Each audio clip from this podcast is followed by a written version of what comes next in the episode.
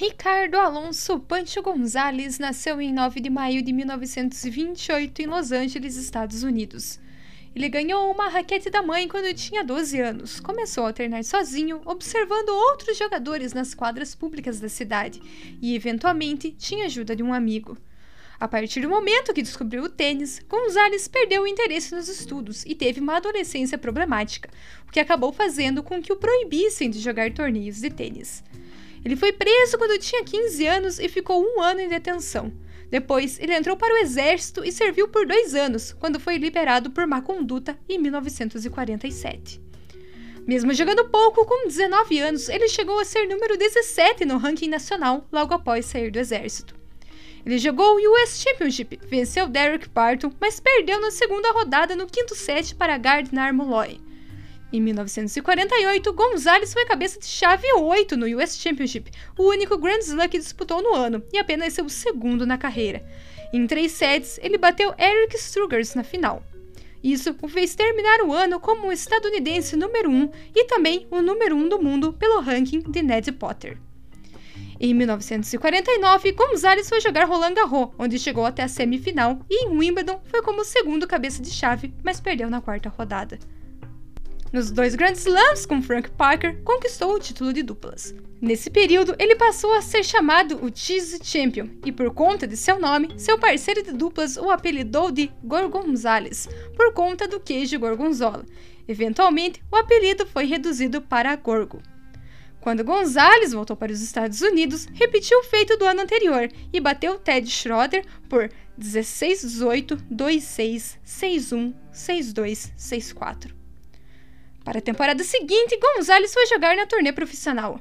Bob Riggs, que organizava a competição, queria assinar com Schroeder, mas como Gonzalez o venceu nas últimas competições do ano, acabou assinando com ele.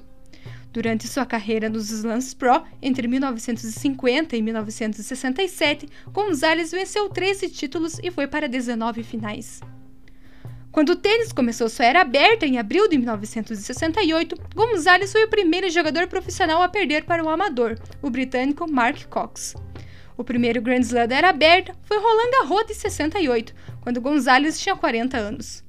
Durante sua carreira de profissional, ele chegou a parar por alguns meses, mesmo assim, ele chegou até a semifinal, onde perdeu para Rod Laver.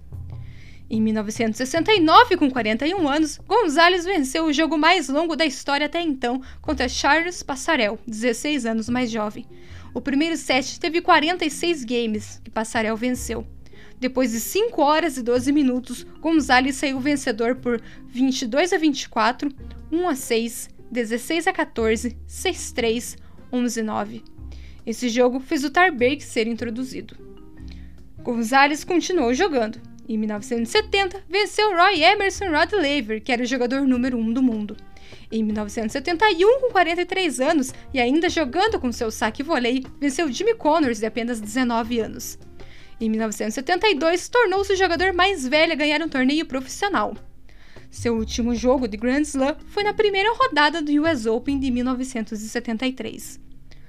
Gonzalez tinha uma cicatriz na bochecha esquerda, que alguns membros da mídia atribuíram a ele ser pachuco, descendência mexicana, e por isso se envolvia em brigas com facas.